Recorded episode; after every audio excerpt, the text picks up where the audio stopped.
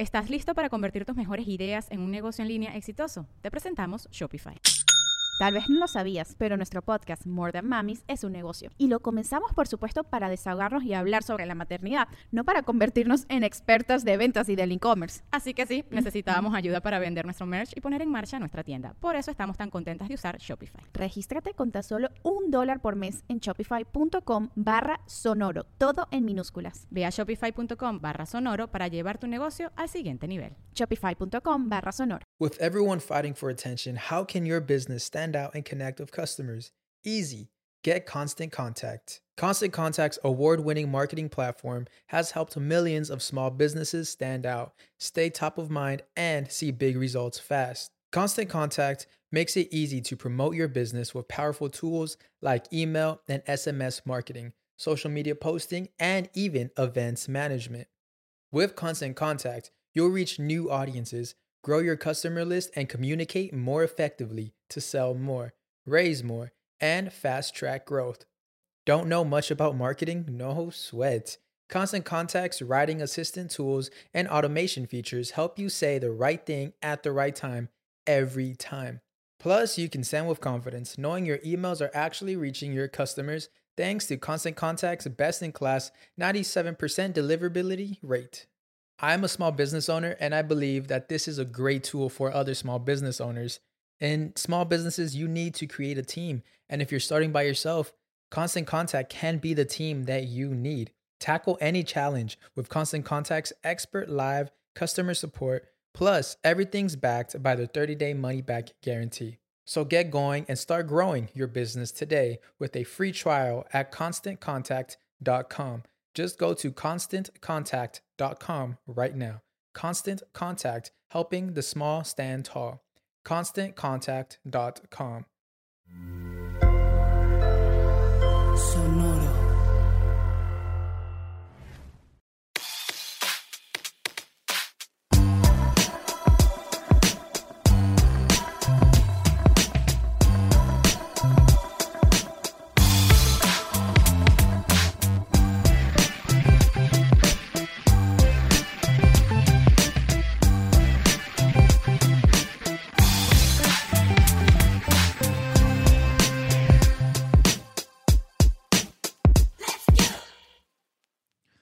¿Qué onda? Bienvenidos otra vez a Músicos de Sillón, podcast donde hablamos de música como si supiéramos qué pedo. Yo soy Eduardo Espinosa y me acompaña otra vez Meni. el Meni. Andamos. Manny. La gente te dice Manny, güey. Manu.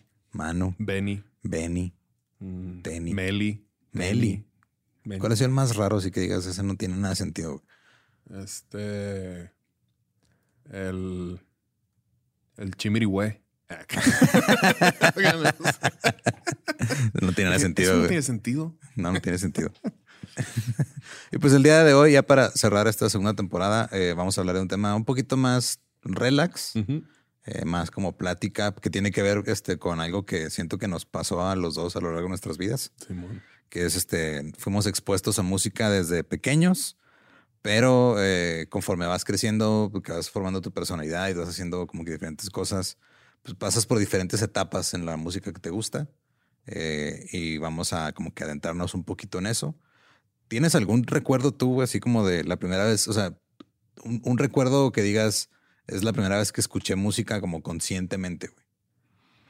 O más o menos así Mm. como una edad o algo que dijeras, ah, esto está chido, o que tú pidieras Es música o me, algo. me acuerdo de rolas, güey. Ok. O sea, me acuerdo mucho, mucho de este.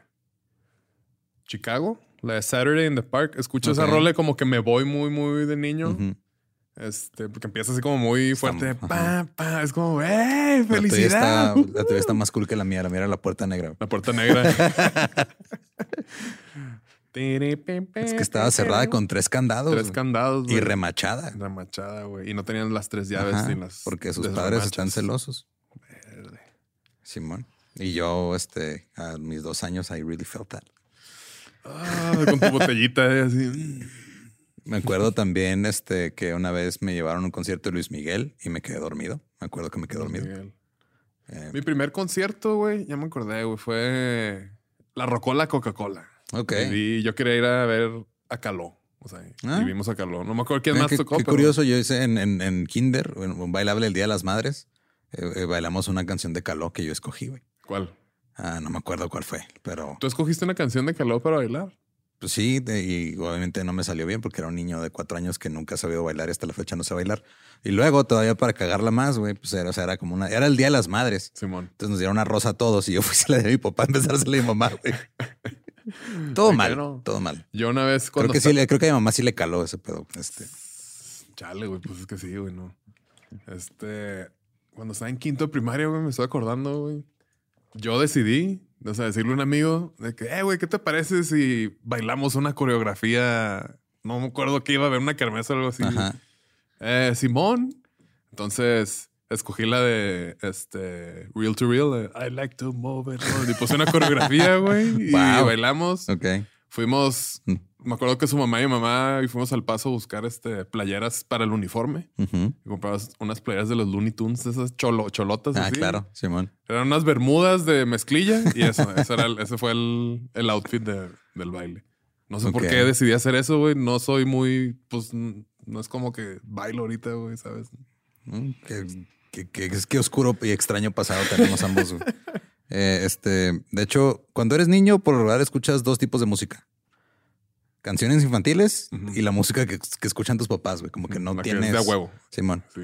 La Eh, música de a huevo y la música que, que está hecha para ti. Simón. O sea, por lo regular no tienes como que un conocimiento o una conciencia sobre qué es la música todavía, pero la verdad es que te rodea. O sea, los programas infantiles, un chingo son musicales, muchos juguetes son musicales, que son la peor pesadilla para este, muchos padres. Una vez yo le regalé a mi, a mi a Luca cuando tenía como cinco años y una tarola. una tarola así de ese plástico y luego que tu hermana volteándote a ver así con ¿por qué Sí, o sea, después, después de la fiesta fuimos a la casa y buscaron los regalos de que pa, pa, pa. Pero ¿quién le regaló eso? Y yo de que yo. Para alimentar su musicalidad. Y... Yo lo que hice para como que ir llevando, ir platicando al respecto fue como investigar sobre estudios que han hecho sobre la importancia de la música y cómo va evolucionando tu gusto musical a través de, de- de tu vida. de tu vida. Entonces, de niño, por lo regular, eh, la música se utiliza como parte de los como rituales familiares. Es muy común de cuando están los, ni- los bebés que les cantes canciones de cuna para arrullarlos, para dormirlos. Eso crea como que un lazo afectivo ahí muy bonito. Eh, a veces les cantas como que más fuerte porque no se quieren dormir a la verga. Pero Duérmete, Sí, ya, duérmete, mi niño. Pero el canto de cuna es, es como de las primeras cosas a las que estamos, somos expuestos cuando nacemos. El lullaby. Ajá, los lullabies, las Y a canciones de veces cuna. hay unos con, con estática. Simón, Mm, Ajá, referencia para los que entendieron la referencia. escuchen ese cover de Toxic, es muy bueno. güey. Eh, a medida que los niños van creciendo, pues los papás pasan como de nomás cantarles, de repente ya se ponen a cantar con ellos, ya cuando están más sus tres, cuatro años. Eh, incluso hay canciones como educativas. El songuirirongi. El songuirirongi Ah, clásico. el- Ajá, el- todas esas. Es este. eh, también cuando. ay, digo, a mí, no me a mí no, no me acuerdo que me haya tocado eso, pero sí he visto que como que muchos maestros o, o incluso personas así que se dedican a la pedagogía o todo te dicen, ah, si quieres enseñarle a tus. Cántale la canción de lavarse los dientes, cántale la canción Sí, de amarrarse las agujetas y así como para que se les quede más grabado el proceso de hacer ciertas cosas y hacerse más independientes. Hasta para aprenderte cosas. Me acuerdo en el primario un amigo hacía eso, fíjate. ¿Neta? A veces ayudaba a estudiar y tocaba la guitarra. Ajá. Este. Y así de que las cosas de geografía o acá así las adaptaba a una canción. Y ya que. oh. Y es que eso tiene un nombre que es este la la mnemotecnia, creo, Nemotec. o lo estoy confundiendo con otra cosa. Pero sí es una es una manera de sí, mnemotecnia, pero hizo con M, mnemotecnia.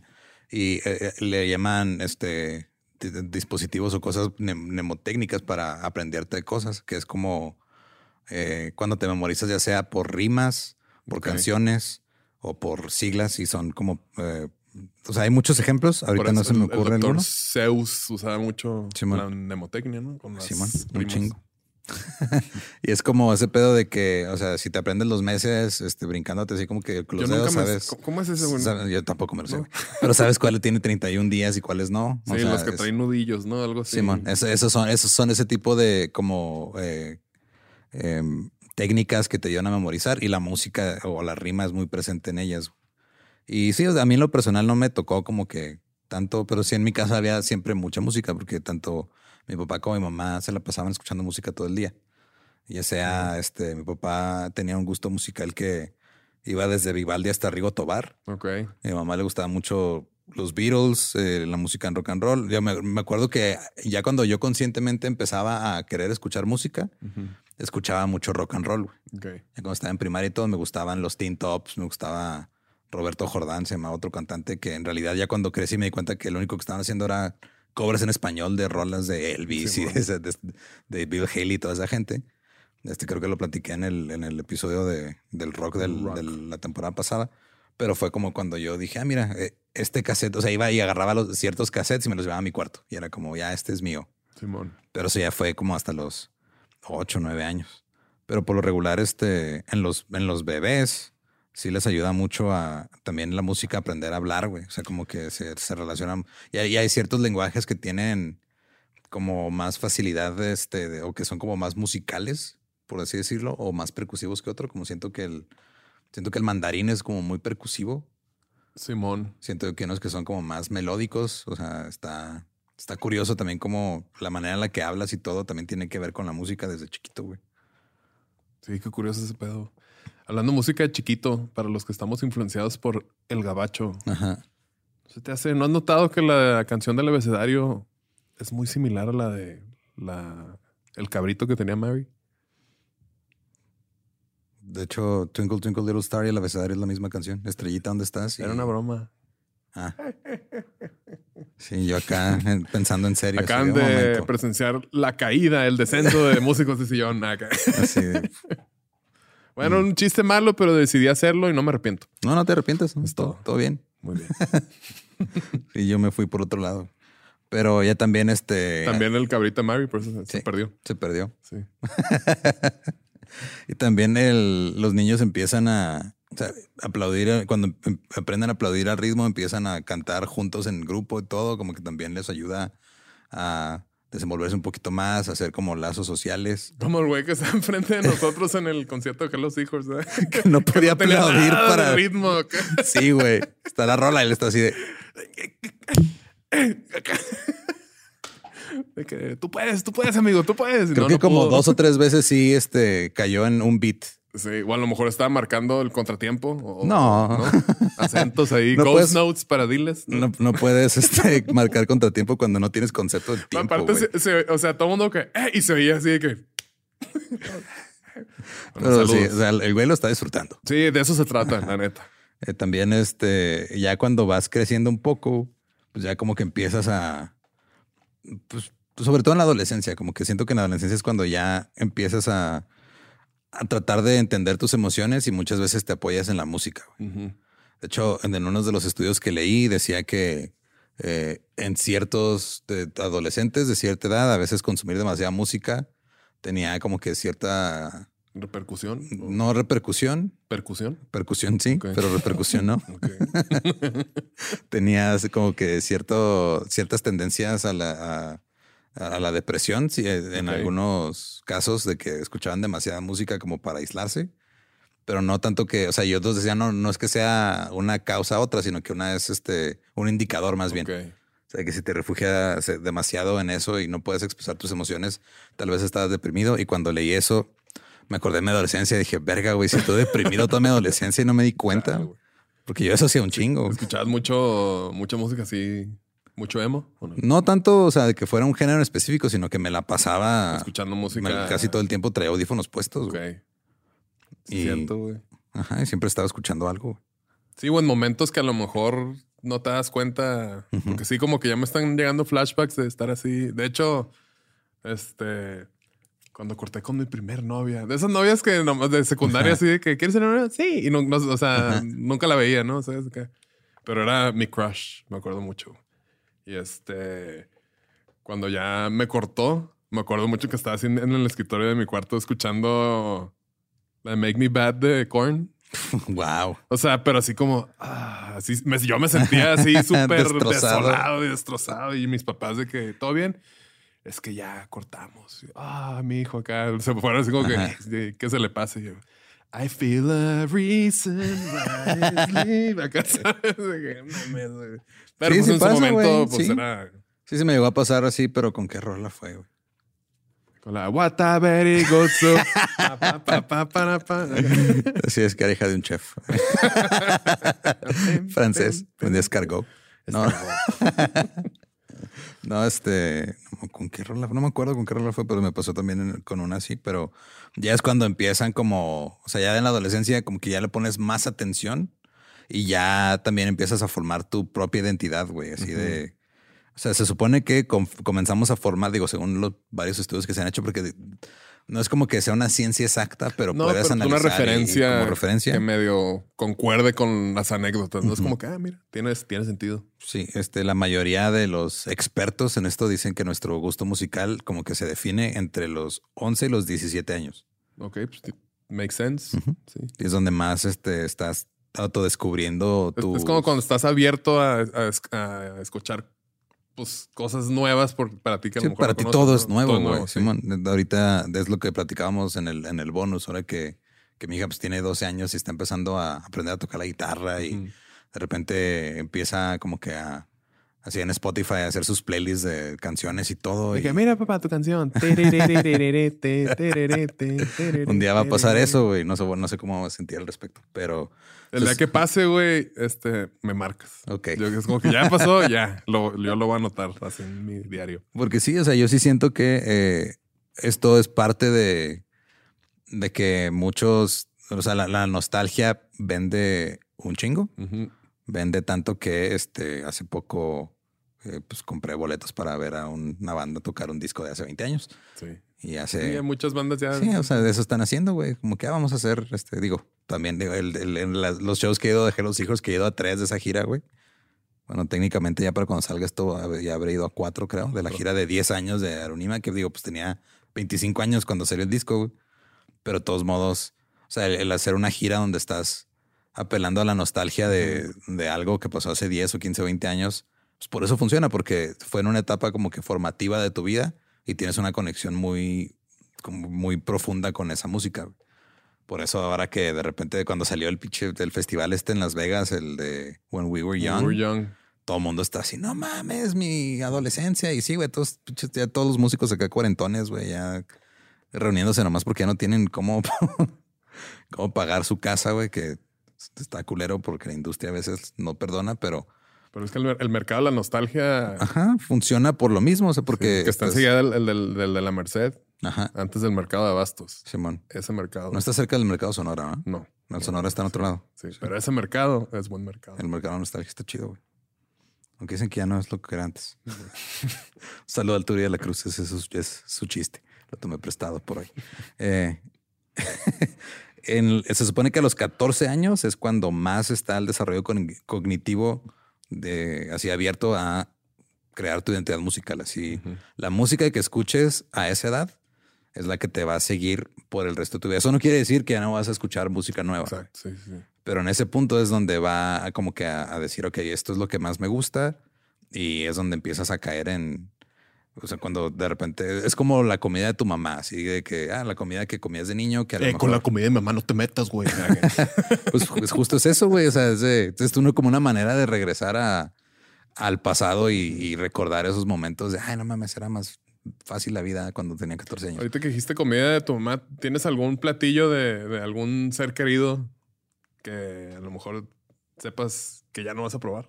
Los frijoles refritos de mi abuela, güey. De tu abuela. Los hacían, los hacían manteca y eran deliciosos. Yo también, ese es un platillo de mi abuela mater- paterna. Ajá, La- era mi abuela materna, Simón. Este, me hacía desayuno papitas a la mexicana. O sea, Qué pero rico, papas.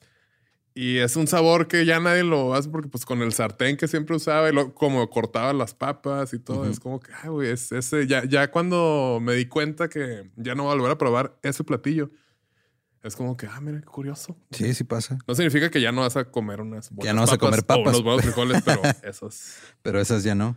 Sí, pero De bueno, hecho- eso lo dejamos para Chefs de Sillón, el otro proyecto que está desarrollando Dexter, ya para tener Cocineros de 153 podcasts al mes. Sí, porque aparentemente este, me gusta mucho el sonido de mi propia voz. Sí. Em, Ahora, En la. A veces te mandas audios tú solo, ¿no? Ajá, sí. de, Hola, Que- ¿cómo, no, cómo es una estoy?" llamada y lo es un audio que, que se mandó hace dos horas. Qué, qué No, no, hermosa voz tienes. De hecho, Sí. tengo, o sea, me cuesta trabajo escucharme a mí mismo. veces, Simón. No sé por qué. ¿Estás listo para convertir tus mejores ideas en un negocio en línea exitoso? Te presentamos Shopify. Tal vez no lo sabías, pero nuestro podcast More Than Mamis es un negocio y lo empezamos por supuesto para desahogarnos y hablar sobre la maternidad, no para convertirnos en expertas de ventas y del e-commerce. Así que sí, necesitábamos ayuda para vender nuestro merch y poner en marcha nuestra tienda. ¿Y cómo suena con Shopify? Llega otra venta. Shopify es la plataforma de comercio que está revolucionando millones de negocios en todo el mundo. Ya seas un emprendedor desde tu casa o desde donde sea, Shopify es la única herramienta que necesitas para iniciar, administrar y hacer crecer tu negocio sin dificultades. Con Shopify puedo gestionar pedidos, envíos y pagos desde cualquier lugar, brindándote toda la información y estadísticas de tus ventas al detalle. Regístrate para un periodo de prueba con tan solo un dólar al mes en shopify.com barra sonoro, todo en minúsculas. Ve a shopify.com barra sonoro para llevar tu negocio al siguiente nivel. Shopify.com barra sonoro. A lo mejor tienes tapado ahí el oído, ¿no? Tal vez. Eh, un, un profesor de Cambridge dice que los años de la adolescencia están dominados por la necesidad de explicar la identidad No estoy viendo nada, güey.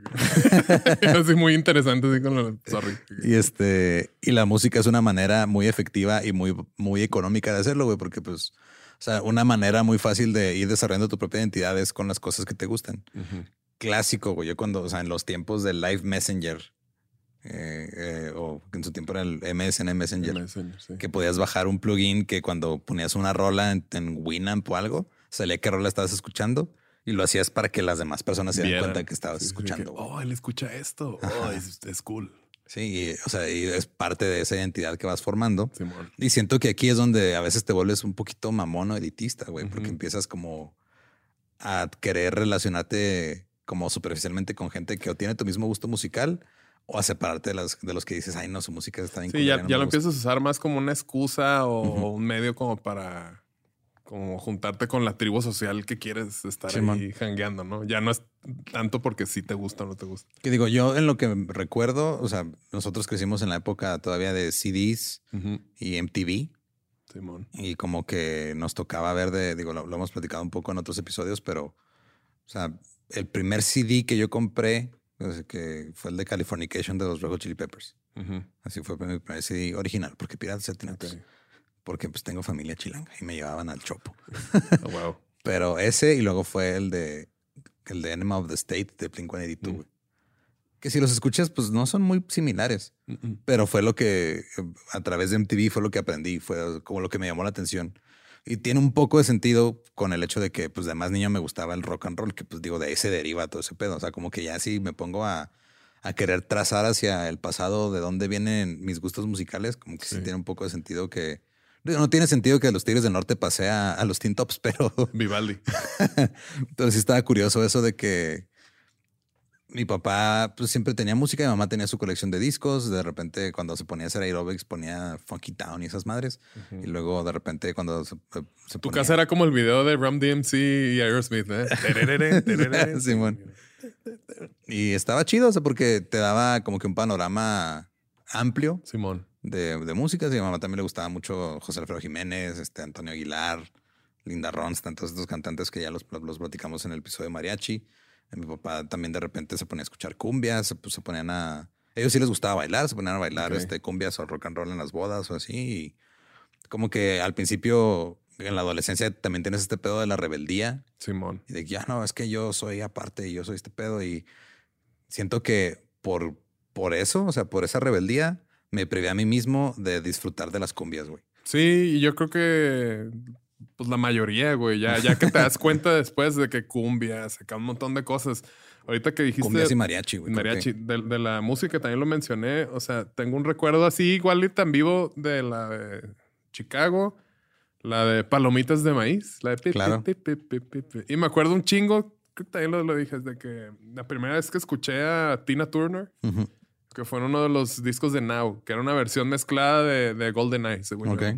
que era como una versión houseera. Ahí fue de que, wow, me gusta eso. Y eso fue mucho antes de que me regalaran el disco de Korn. Que ahí fue cuando dije, ah, ok, puedo tener cosas. Pero sí, como que no, no entendía tan. Así me acuerdo que me llamó mucho la atención. Y ya es que duraban como temporadas ahí los discos para que los escucharas. Sí. Cada que íbamos, iba a escuchar esa canción, que era como las seis o las siete, me acuerdo ya no Ok. Golden Eye. Acá madre así, lo, uh, ya me iba acá. Pero. Pues sí, ya después, cuando estás en la etapa de rebeldía y todo, que, ah, no, este, música así más agresiva acá. Ajá. De hecho, Era como que no. es no, muy no. común eh, que, o sea, por los sentimientos que tienes en la adolescencia y en la pubertad de que andas con las hormonas a madre y no sabes Sí, qué pedo, es algo así. es común que por eso te llame este, la, la atención música intensa. O sea, y no necesariamente como el metal o el punk. También el, el- ajá, el The hip Prodigy hop. también el hip hop, sí. El hip hop que está así soltando todo, así a veces bien enojado acá. que, Simón. mm. Y sí, este es, es común por, por eso, o sea, el punk, el metal o, el- o la música contemporánea. Eso, eh, eso cuando hicieron un estudio, como que se dieron cuenta que los adolescentes más jóvenes del estudio se iban más por ese lado. güey. Ok. Y ya como que los que están un poquito más grandes, o sea, pegándole a los 20, como que ya tenían un poquito más, ah, un poquito más abierto el panorama, pero todavía seguía medio cuadrado. Sí, es como que ya vas también creciendo, de, este, por ejemplo, cuando estás en la adolescencia y estás casi todo, con toda este, esta energía y enojo y estás confundido y no entiendes las cosas, como que, ah, es que no, tú papá, acá, y luego ya empiezas a, a crecer y empiezas a entender un poquito más de cosas y luego ya, ya está como que ese sentimiento que te llevó a esa música, pues ya no está. Entonces a lo mejor Ajá. te sigue gustando la música, pero esas rolas que viste, escuchas lo mismo de ese artista ahorita, como de Korn acá, es de que pues ya no siento esa, esa, esa como confusión y rabia, no sé. Ya no me identifico, ya como que te identificas con otras cosas. Sí, es como los memes que salen ahora de caricaturas viejas acá que dicen, ay, antes veía Rugrats, pero ahora me identifico más con los papás, o ahora me identifico más sí, sí. con... con los de con el Raimundo, el de Rocket Power, ¿no? Rocket Power, se parecen a todos mis compas. Me parezco. güey. Sí, güey, de hecho. Eh, Yo me que- estaba transformando, me estoy transformando todavía, no sé, en el tío Phil. De repente, ay, güey, estoy calvo y luego ya cada vez las tallas de mis pantalones son. Me dio mucha más risa grandes. que creo que en el, no sé si fue en el bonus o en el primer episodio de la, se- de, de la segunda temporada que pusieron acá de este. No mames, Meni está pelón. porque toda la primera temporada saliste con gorra, güey. Mm, Y en el bonus, que creo que fue en el bonus, porque fue lo que, lo que sacamos bonus. antes ah, este, ya saliste sin gorra. Sin gorra. Y que estaba viendo los comentarios se me dio un chingo de risa. güey. Sí, ya está bien. está, está bien curioso porque de repente la gente como que piensa que uso gorra para ocultar mi, Ajá. mi pelonés. No, pero, Pero pues tú me has conocido, yo siempre he usado gorra cuando y también, pelo también. cuando uno es pelón güey, y sales a caminar a la calle, Sí, está te- el sol, necesitas protegerte la Claro. corona. Pero pues sí, qué, qué curioso que en el bonus track se dieron cuenta que estoy pelón. El- también dicen estos güeyes, los expertos, que eh, al estoy final de la adolescencia o principios de los 20 es cuando ya se solidifica ya eh, como tu gusto musical que te va a llevar por la mayoría o la mayor parte de la vida. Que digo, insisto, eso no significa que no puedas descubrir algo después de Sí, que te empiece a gustar. Pero por lo regular a lo que vas a, a caer siempre, o sea, yo siempre como que mi, así como decía, comfort foods, así cosas que te regresan o cuando quiero regresar a un lugar seguro, así como tú regresas al hip hop, yo regreso al, al punk o al garage. güey. Es como, sí, sencillo, este, rolas cortas, guitarra, bajo, batería y rápido. Eso es lo que como que me regresa así a, mi, a mi centro. Este no, no me he dado cuenta hasta que lo dijiste. Sí, sí, sí, pues sí. Ajá. Ah, qué cura. Y aun cuando en la prepa, o sea, éramos más de escuchar a veces un poquito de hardcore o metal o así. Sí, yo considero que, sí. me, me gusta mucho la música así agresiva, pero ya ahorita como que a la larga, pues creo que sí soy más fan del hip hop. O sea, de- más bien de, de cantidad de, de música que he consumido, ¿no? Pero sí. Sí, mira, hay un, hay un libro que fue de donde este, yo había eh, leído un extracto de este libro eh, hace un chingo, eh, que se llama This is Your Brain on Music. Ah, de... Del de Talking Heads, ¿no? El David- no, ese nada más es How Music Works. Ese es David Byrne. David- No, este es un güey que se llama Daniel Levitin. ¿Cómo se llama ese? eh, Ese How Music Works. Ah, es que lo tengo y leí como 10 páginas y ahí está junto con todos los que no he leído, pero sí, creo que... ¿Sabes qué me pasó hace poco? güey? Eh, había comprado unos libros acá la primera vez que pudimos cruzar a- al paso a esta En librería Barnes Noble. Barnes Noble que me gusta mucho. Fuimos Tania y yo, nos emocionamos, salimos como con 15 libros. Luego fuimos este, hace unos meses a, a una conferencia de podcast en Dallas y regresando fuimos a, a Barnes este, a hacer tiempo antes de irnos al- otra vez a un concierto de los Hijos. Simón. Y estuve a punto de comprar dos libros que Que había comprado y no me acordaba, güey. Porque, o sea, no los tenía todavía como en el librero, nomás estaba en una bolsa y nomás había sacado unos que había leído. Sí. Pero estuve a punto de comprar otra vez el de este del de, David música. Byrne porque todavía no lo leía y, a comp- eh, y uno de, de comedia, pero Eso pasa cuando, Cuando cuando, tienes... tienes- las cosas guardadas, así, porque Sí, eso me pasa a mí casi siempre con cuando voy a comprar pinturas para, para pintar. ¿para qué? para pinturas para ¿Qué pintar. haces con las pinturas, güey? Si no estoy bien, este, si no tengo como que bien anotado los colores que necesito, termino comprando los mismos. Es como que, ah, sí, ok. Entonces, a lo que iba con este libro, este güey dice que la importancia del periodo adolescente en tu gusto musical eh, es como muy importante, la importancia. dice, eh, la mayoría de nosotros basamos nuestros está gustos ya musicales. este programa, ¿eh? Acá. No, a mí siempre me han gustado la- los pleonasmos, güey. ¿Por qué crees que salió el nombre de leyendas legendarias y misterios misteriosos? Misterios misteriosos. Ajá, músicos musicosos, y voy a llamar este pedo, güey. La mayoría de nosotros Mitos basamos mitológicos. en nuestros gustos musicales adultos en lo que nos gustaba cuando teníamos entre 12 y 16 años. Ujú. En algunos casos podemos ampliar nuestros gustos musicales como adultos, pero si teníamos gustos relativamente limitados en nuestros años de desarrollo, es más difícil que este, podamos expanderlos porque carecemos de los esquemas apropiados con los que procesar y comprender nuevas formas musicales. Entonces sí, sí tiene mucho Sí, que ver la variedad de Simón. música. Entonces que- siento que por eso está chido que, en- aunque yo escuchaba ciertas cosas en, en- en mi casa, el tener a mis papás que escuchaban otro tipo de música, que siento que a la mayoría nos pasa eso, como el meme que te mandé hace rato de un güey este, escuchando metal acá de joven y luego ya en la peda de, de grande. los, los cadetes, Chalino ¿no? Sánchez, sí, Chalino. Sí, Sí, a huevo se arma, Simón. O sea, Simón. como el meme de que tenían de Brendan Fraser de metalero y luego ya con sombrero vaquero de grande. Simón. Entonces sí es importante como que exponerte a otro tipo de música. Nada más porque pues, te abre la mente, la neta, güey. Como Sí, cualquier tipo como de, de arte o cualquier... o sea, es una manera, como decía el otro, el, el- el otro doctor, el Jason, de... Es una manera de, de, de expander tu, tu, es- horizonte de una manera muy barata porque pues, la música la puedes consumir prácticamente gratis. Sí, es está relativamente fácil que consigas escuchar música. Este, pero sí, nomás es, o sea, no es como que, ah, no le pongas reggaetón porque la- no, no, no, o sea, es ponle música de todos los géneros, pues para que su biblioteca y su librería de, de cosas en el mundo, pues está más amplia.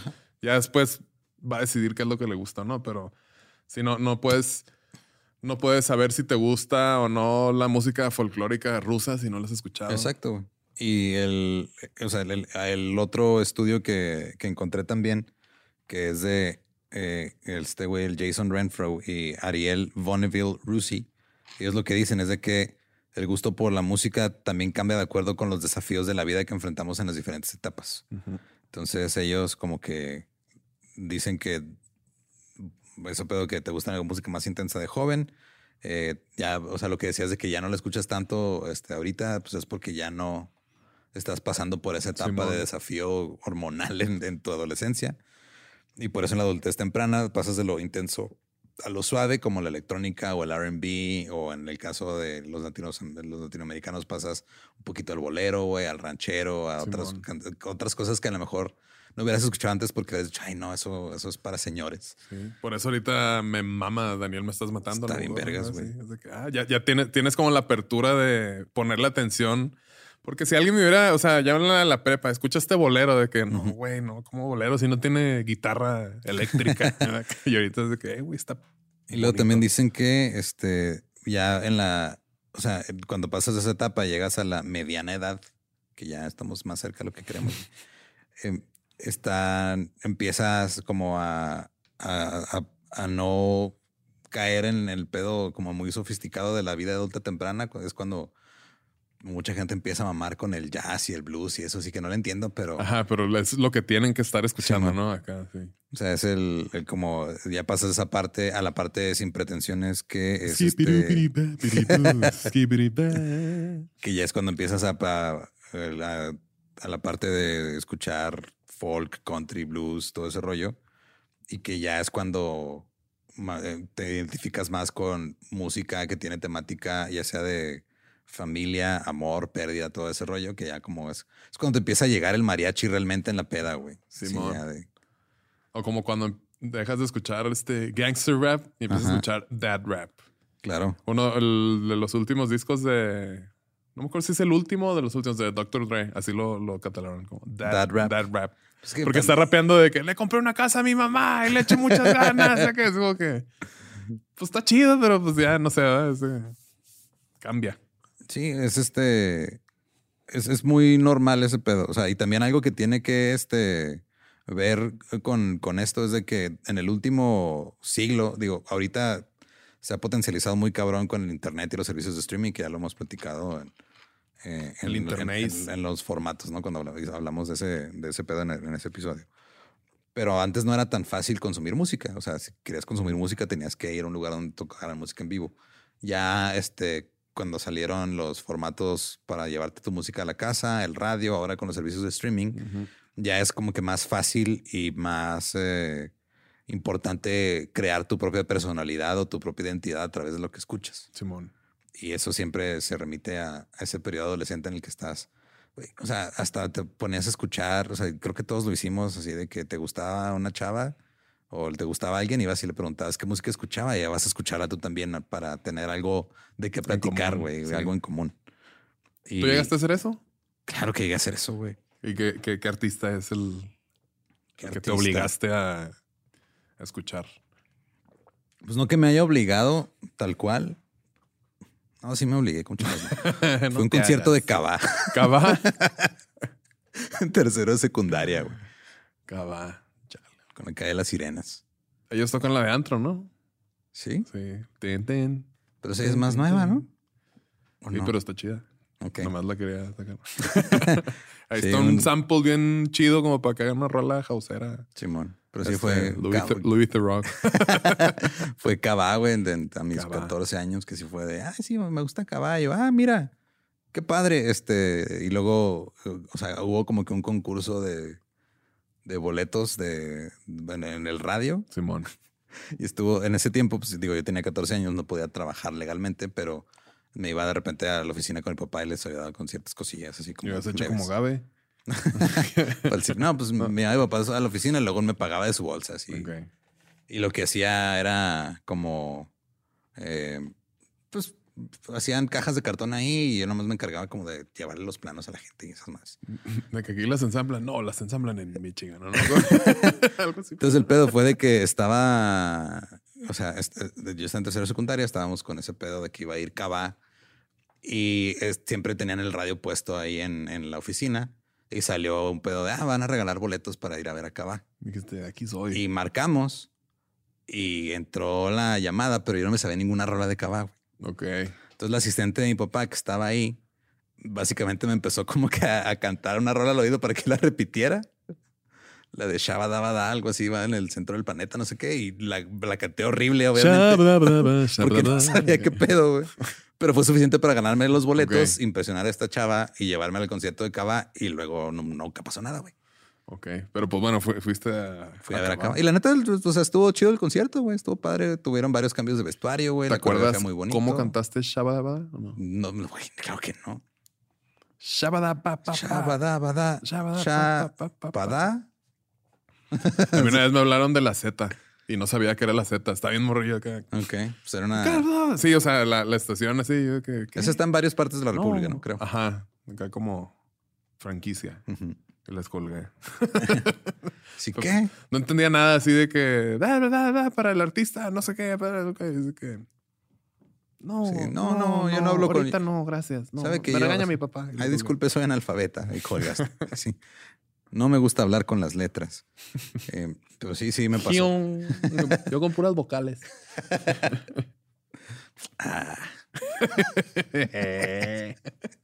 Uh, Y- se nota que es el último episodio, ¿no? oh, eh. nice. se logró. Se logró. Eh, pero sí, siento que o también era. Yo lo, lo hacía como que al revés. Y ya, o sea, tampoco ni siquiera era como. por- no era como por ligar, pero era como por este. Pues para conocer. Ajá, sí, o sea, a, a- a mi grupo de amigos y amigas les regalaba CDs, güey, así de de música o, o que iban a mi casa y nomás llevaban un USB o su iPod o algo y la llenaban de música y se iban. Era como. Sí, tú fuiste parte imponta- importante de mi repertorio musical, güey. Era O sea, dealer de música, güey. Varias, Ajá. ajá, varias músicas. Porque nunca he sido, o sea, como nunca he sido muy bueno, o sea, para socializar así de la nada, a diferencia de otros amigos que tengo que pueden entrar a un cuarto y de repente ya A diferencia de las mariposas sociales. sociales, sí, yo no soy, yo soy más como una polilla social. Pero sí es, un una muy buena manera, güey. de- Sí, y siento que muchas de las, o sea, de las amistades. Saludos este, al Mendicuti, que siempre claro, manda sí. la, la La recomendación. rola del día, Simón. Sí. Siento que eh, de las amistades más largas o más este, duraderas que he tenido, se han formado a, a base de, o sea, primero como con la música y luego ya después fuimos descubriendo otras cosas en común o, o teniendo Yo soy tu amistad más larga. Eh, sí, Sí. ajá, Yes. sí. Ancha no, No, larga. pero si tu tirada es que estar como Dr. Phil, igual también. No, no, Doctor Phil, güey. El tío Phil, güey. Ay, güey, los dos pudiera ser, güey. Es que estaba viendo la- el, príncipe del rap, pues está chido. ¿Qué, ¿Qué pasó, tío Phil? Es como que, ay, güey. o sea, Dr. Phil. Si, si ahorita escogieran de que ah, vamos a hacer una obra aquí en contexto del príncipe del rap, y lo, Manny, pues tú serás. Pues no va a ser. Carton, ¿no? Va a ser el Dr. Phil. Del ¿Quién doctor- sabe, güey? Ese güey, bueno, no sé. Podría ser este Jeffrey. Jeffrey. Ajá, podría ser una versión sin pelo de Jazzy Jeff. Jesse Jeff. Y este. Lo que hicieron básicamente estos güeyes en este nuevo estudio, porque dijeron, ok, o sea, no nada más toda la música la conoces en, en- en la adolescencia, Ujú. puedes hacerlo en diferentes etapas de tu vida, nada más va a ser un poquito diferente cómo la vas a procesar. Hicieron un estudio con, o sea, durante 10 años, eh, con más de un cuarto de millón de personas. güey. Ok. Entonces, este, o sea, como que encontraron 250 mil sí, 250 mil personas y los, fracciones. en un periodo de 10 años y los estaban como que, pues nomás eh, llenando encuestas y preguntándoles sobre diferentes etapas que han tenido en su vida. 250 mil personas o un cuarto con un millón de personas. No, es un cuarto, Un cuarto de un millón. Eso era un cuarto muy grande, güey. era enorme, Simón. Un cuartote. Piénsenlo. Un cuartón.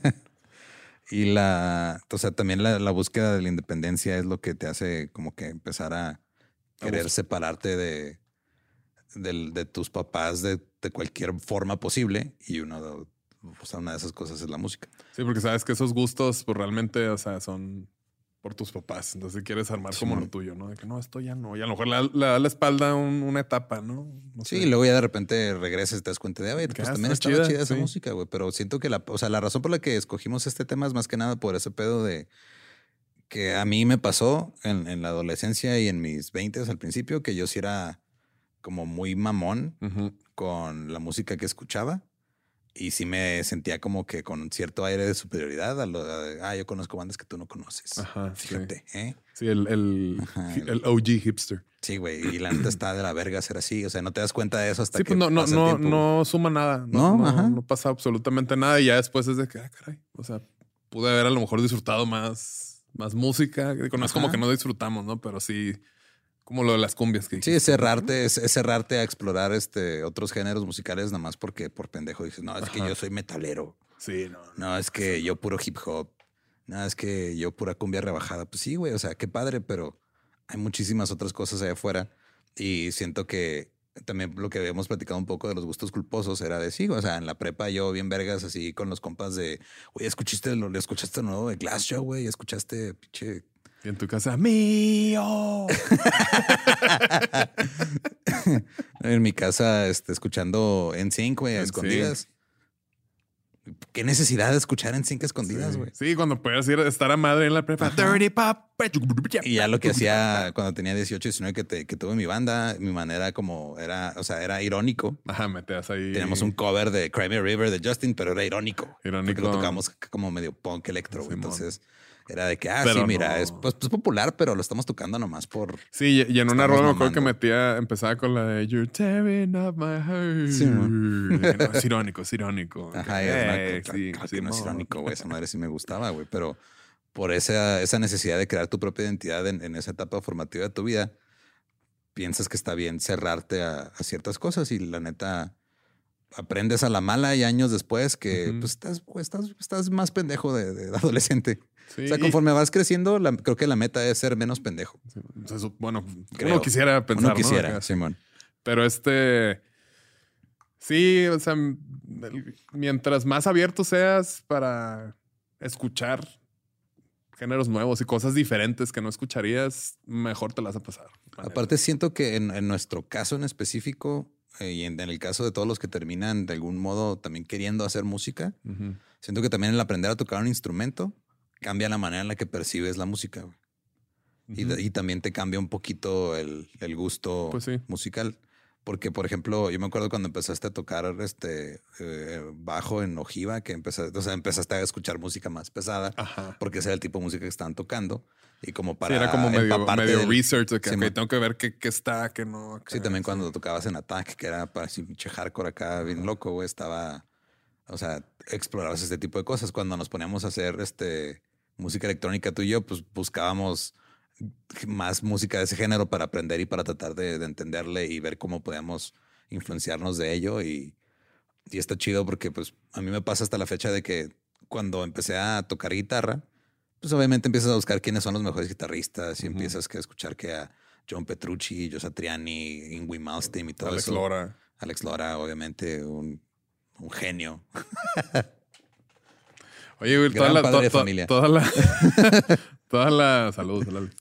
Todas las maquetas que tenemos ahí guardadas, güey. Ahí siguen guardadas. Siguen ahí. Ahí nomás queremos que sepan, ¿eh? y sí, como, o sea, te ayudaba también cuando empecé a tocar el bajo, que conocí a Víctor Wooten, a, Wooten, Wooten, a Jaco Pastorius, a toda Sí, esta de, gente. de hecho, justo qué padre que mencionas eso porque yo siento que al principio cuando empecé a, a escuchar y ponerle atención a Víctor Buten, o sea, sí estaba padre, pero no, no siento que sí fue más como porque ah, esto es lo que tengo Fue que estar escuchando, ¿no? ajá, más Ajá. didáctico o para hacer mejor acá. Entonces, y era una etapa en la que yo creo que era cuando estaba más cabrón yo en mi técnica de, de bajo. O sea, no, no estaba ahí todo, que tocaba mucho y los festivales de las artes, todo. Pero realmente no era como que, ah, qué padre. Era más como para, para poner la Sí, man, atención Justo así. didáctico, eh, que es lo que me pasa a mí, y que, o sea, que sí respeto mucho lo que hacen ese tipo de guitarristas que son virtuosos, pero rara vez me nace escucharlos nomás porque sí. Ajá. Como uno del que sí se me hace ya una exageración es este Michelangelo Batio, que ese güey Creo que, tenía- así con las con guitarras. dos así, ¿no? guitarras acá, este, con, o sea, con dos cuellos y empiezas a hacer un... Y está bien chingona la técnica, pero la música no me gusta. güey. Sí, es de que, ok, está impresionante, pero pues, ajá, no. Y me acuerdo que al- hace como unos 15 Le años, un. Al principio de, de YouTube se empezó a hacer este como, se empezaron a hacer virales eh, ciertos videos de guitarristas que tocaban eh, puro instrumental acústico y que aparte de estar tocando como arpegios y todo, usaban la guitarra como caja de percusiones. y Estaban así. Simón. Y ese también me llamaba mucho la atención y yo no- y también era un pedo que por- o sea, suena bonito y está bien impresionante la técnica, Pero todavía no está tan. pero o sea, lo veía más así como para decir, ah, qué chingón toca ese güey, pero no lo escucho cuando tengo ganas de regresar a, a mi centro, como dije hace rato. O sea, me mejor me pongo a escuchar a los Ramones o a The Thermals, que es como gente que no tiene esa técnica, pero me llega más en lo emocional que... Pero fíjate que que está en cura como eso que, que te llama la atención, así lo que acabas de describir, y luego ya sale un artista que lo logra descifrar y lo hace bien. Ajá. Ejemplo, Polifia. Se me hace que el guitarrista, los cabrón, guitarristas de Simón. Polifia meten un chingo de cosas percusivas cuando rasgan y todo, Simón. y se oye bien. Sí. Es como que, ah, ok. Sí, le está interesante eso también. Y pues, si no hubieran tenido a lo mejor la apertura musical que tienen, a lo mejor eso no hubiera salido. Entonces salen cosas chidas de este, dejarse de mamadas. dejarse de chingaderas. Y la neta, ahorita, o sea, lo que me está pasando a mí, digo, lo, lo platicamos un poquito en el bonus track de la temporada 1, pero como que el hecho de que estamos haciendo este proyecto también otra vez me está eh, ayudando a consumir música de una manera un Sí. poquito distinta. güey. Y ahora que me mandan así, este... eh, Eso está bien chingón, Que me mandan sí, música y todo, me pongo a escucharla. O sea, de los que me han mandado que yo no conocía que me empezaron a llamar un chingo la atención. Es una banda que se llama Twin Temple que es como rockabilly, pero este satánico, o sea, todos los temas son satánicos. ok. Están así, este, las letras, la imagen y todo, pero lo escuchas y es el mismo rock and roll que escuchaba de chiquito, güey, que eran covers de Elvis y de Bill Haley y todo, pero con una temática completamente satánica. diferente, güey, y con una imagen muy definida y muy chingona, así tipo lo que platicamos de Oliver Tree, esos güeyes, de que saben que la imagen y todo el concepto también es parte de lo que se vende. Y es una banda que si estuviera de mamón, yo con, ay, nomás escucho mis cosas y ya no hay música nueva chida, pues no lo hubiera no- recibido con esa apertura de decir, ah, vamos a checar este pedo a ver qué tal. Y estuve traumado como por dos semanas con eso y era todo lo que escuchaba. Sí, también como que, digo, esto a lo mejor ya no tiene mucho que ver con la música, pero poquito sí. Como quitar. Sé que es mucho pedir y es difícil, cada quien va a tener la apertura que tenga en, en la época que esté viendo, pero como que a veces música satánica, que, y no, no lo quiero escuchar porque... y pues quitando esa temática que no es ni Quitando bueno, ni malo, ni nada, ajá. como ajá, los estigmas, realmente pueden disfrutar de una muy buena pieza. Igual con música cristiana, con música católica, o sea, mucho del arte que sobrevivió este, es gracias a la religión. Entonces.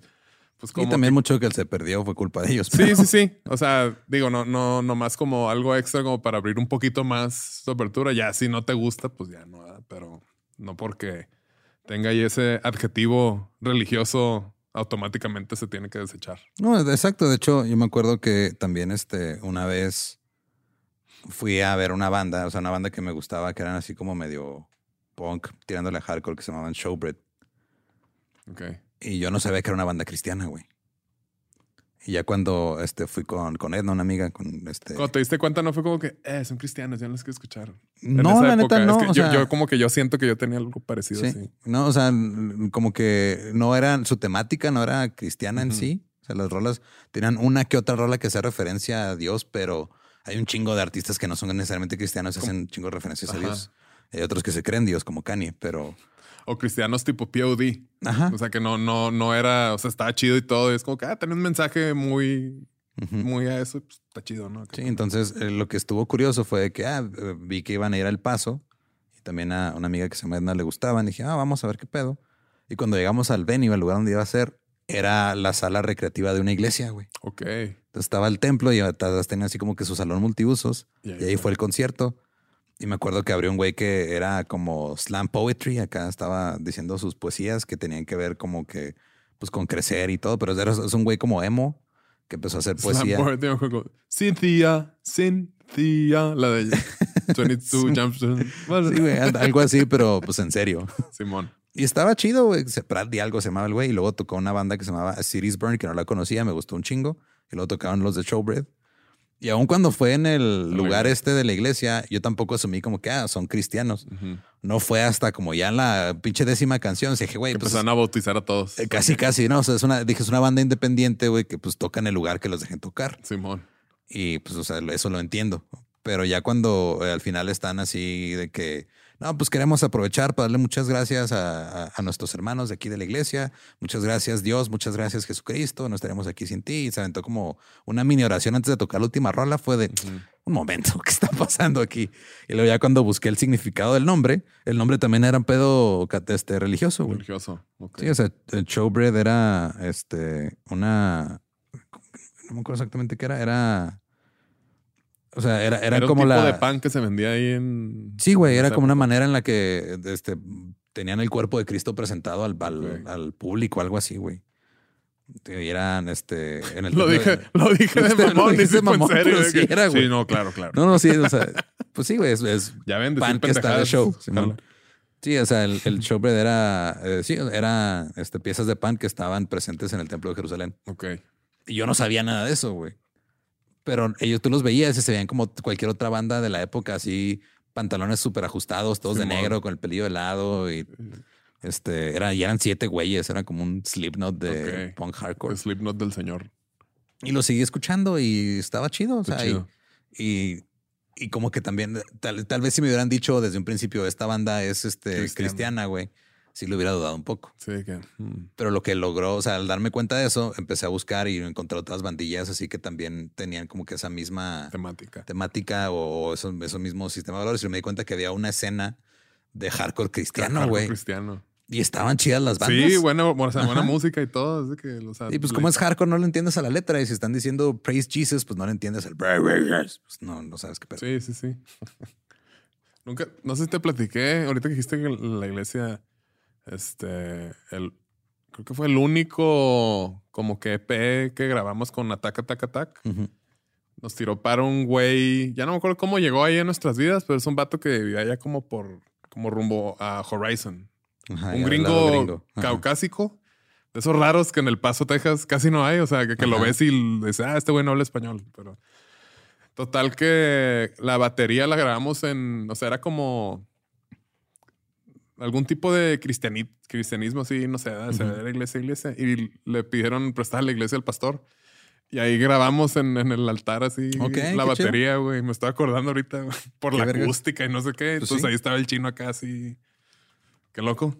Sí, güey. Y sí, son cosas de que, te digo, si, si a mí me hubieran dicho, ah, mira, este es, este es rock cristiano, Ajá. si hubiera dicho de, ay, qué hueva. Pero luego, como lo descubrí después de, fue de, oye, pues tal vez Sí, no si lo está chido". escuchas así, ah, está bien. Porque digo, también hay rock cristiano y rock de cualquier otro género como muy flojo y muy chafita, que claramente se ve que nada más es para evangelizar y llegar a los chavos, ¿no? Pero Sí, Faith Plus One. pues, pues, cuando l- pues sigue siendo el mismo objetivo hacer una buena canción, pues ahora sí, Sí. que la temática pues no importa mucho, ¿no?